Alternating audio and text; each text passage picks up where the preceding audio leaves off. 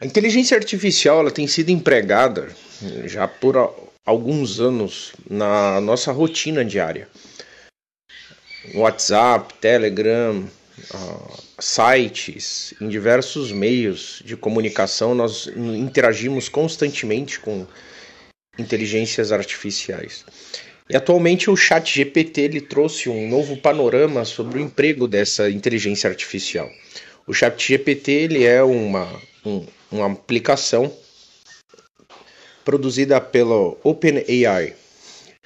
E ele funciona com a base no input de um texto. O que é isso? Então você introduz uma pergunta, uma, uma sentença dentro desse chat e ele vai retornar um output, vai sair, ter um valor de saída. Então, por exemplo, se eu escrevo no chat GPT, escreva um artigo sobre a Constituição Federal Brasileira em 1500 palavras. Ele vai pegar e redigir esse artigo em 1500 palavras e vai retornar um artigo formatado na língua portuguesa. Então existem diversas aplicações para o chat GPT é, na nossa atividade diária. E isso tem trazido também um novo panorama dentro do contexto educacional. Então, o ChatGPT ele começou a ganhar muito destaque nos últimos meses devido ao emprego dele na realização de testes online. Então a pessoa usava o ChatGPT para resolver provas, para pontuar bem em testes em programas de seleção que até então a pessoa não conseguiria atingir essa nota. E aí a pessoa consegue se posicionar bem utilizando a inteligência artificial para responder as perguntas. Tem também crescido cada vez mais na produção de textos. Então as pessoas produzem textos de marketing, textos para venda, textos para é, acadêmicos, então trabalhos de conclusão de curso, trabalhos é, do semestre. Então isso faz com que produzam trabalhos, alguns deles com uma qualidade boa, outros com uma qualidade mediana, mas que atendem às solicitações dos usuários. Então é natural que cada vez mais esse tipo de tecnologia seja empregada para a produção de textos, para a produção de soluções, uma vez que isso faz com que exista uma resposta cada vez mais veloz. Mas a questão principal em relação a essa discussão na atualidade, principalmente dentro do meio educacional, é a relação com direitos autorais e a questão ética. Então, em relação ao direito autoral, a primeira pergunta é: o output, a saída daquele chat, é de minha autoria? Se você seguir os, os termos de uso da plataforma, você vai verificar que aquilo é teu. Porque o input é de sua autoria, o output, embora tenha sido do processamento do, do, da aplicação, ele também pode ser comercializado, ele pode ser distribuído de forma livre, porque a OpenAI, OpenAI deixa isso muito claro nos termos de uso.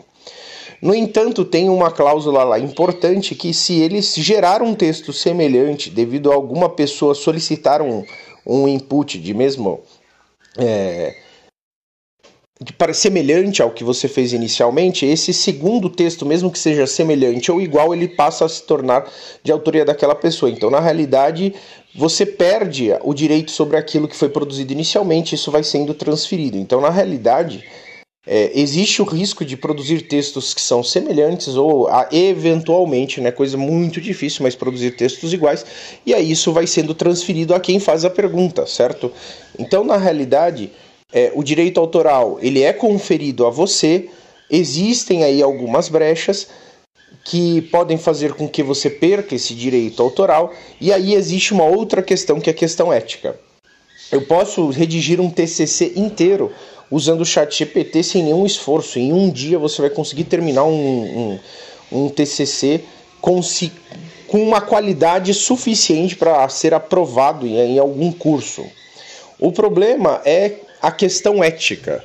Mesmo que o direito autoral ele seja transmitido para você, não foi você que produziu esse material. Então, do ponto de vista ético, você forjou uma identidade, você forjou um texto e você assumiu a identidade de um texto que não é teu, uma autoria de um texto que não é teu, não é de tua autoria, não é sua produção, não foi o seu conhecimento que foi que gerou esse tipo de material. Então, na realidade, você é, acaba falsificando né, a identidade da autoria. Então, do ponto de vista ético, Isso não é ético. Tá? E aí nós começamos a entrar em um campo nebuloso, porque nós teremos dificuldade para detectar se foi utilizada a linguagem artificial, embora existam ferramentas que servem para essa detecção. E nós entramos num campo que foge da ética e nós entramos em um campo que é o principal aqui, assunto também, que é a falha na aprendizagem.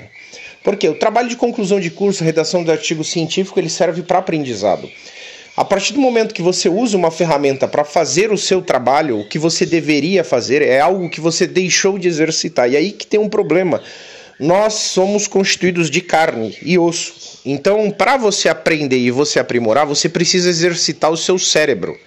Se você usa de ferramentas, de artimanhas para cortar caminho, você está deixando de exercitar o seu cérebro. Logo, a longo prazo, a utilização contínua desse tipo de ferramenta faz com que você não tenha o seu aprimoramento profissional, você não tenha o seu desenvolvimento cognitivo da forma que deveria ser. Então você poupa um sofrimento para trazer uma solução imediata e você deixa de fazer o exercício a longo prazo, que é para seu fortalecimento intelectual e para a construção do, da sua evolução intelectual. Então, ChatGPT ainda tem muita coisa para mostrar para gente. Estamos entrando com novas ferramentas na atualidade. O Google, Microsoft estão discutindo a entrada de novas ferramentas. Ainda tem muita coisa para acontecer. O ChatGPT tem muitas coisas que de, é, podem ser utilizadas no nosso dia a dia, só que também tem formas não éticas de utilização, como nós discutimos. Se você quiser saber um pouco mais sobre o ChatGPT, sobre como utilizar essa, forma, essa ferramenta de forma positiva, inscreva-se no podcast Formando-se. Vou discutir com vocês ao longo desse, desse próximo mês os diversos aspectos da inteligência artificial no estudo, na aprendizagem e na produção de materiais. Até logo, pessoal!